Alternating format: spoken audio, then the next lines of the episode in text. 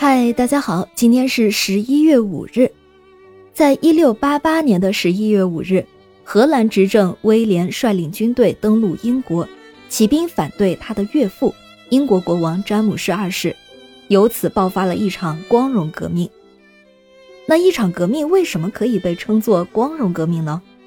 这是因为在这场革命中没有发生流血冲突，是一场和宗教有关的非暴力宫廷政变。这场宫廷变革的起因要从1685年说起。1685年，英国国王詹姆斯二世不顾国内的普遍反对，违背以前政府制定的关于禁止天主教徒担任公职的宣誓条例，委任天主教徒到军队里任职。此后，进而任命更多的天主教徒到政府部门、教会、大学去担任重要职务。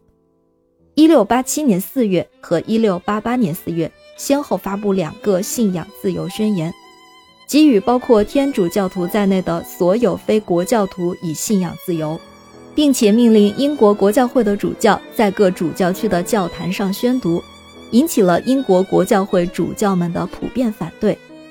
同时，詹姆斯二世还残酷地迫害清教徒，并且向英国工商业主要竞争者法国靠拢。危害资产阶级和新贵族的利益。一六八八年六月二十日，詹姆斯二世生了个儿子，他有个信仰英国国教的女儿玛丽。詹姆斯的儿子出生了，他呢就没有希望继承王位了。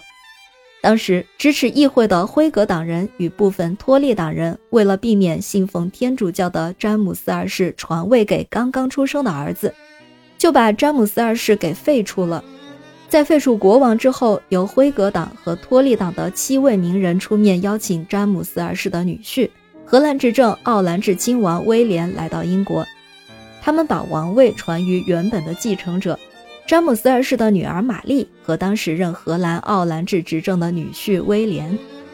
一六八八年十一月五日这天，威廉率领一点五万人在托尔湾登陆，詹姆斯二世仓皇出逃德意志。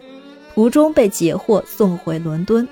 后来经过威廉同意，詹姆斯二世逃亡到了法国。英国议会重掌大权。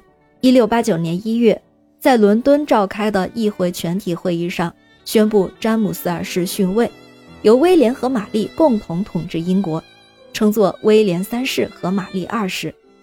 同时，议会向威廉提出一个权力宣言，宣言谴责詹姆斯二世破坏法律的行为。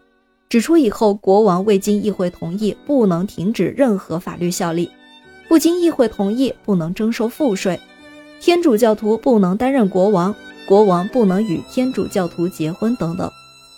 威廉接受宣言中提出的要求，宣言于当年十月经议会批准定为法律及权利法案。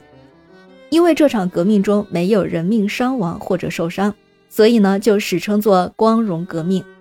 至此。英国议会与国王近半个世纪的斗争以议会的胜利而告结束。光荣革命奠定了国王统而不治的宪政基础，国家权力由君主逐渐转移到议会。可以说，君主立宪制政体就是起源于光荣革命。感谢您收听今天的故事。咩咩 Radio 陪伴每一个今天。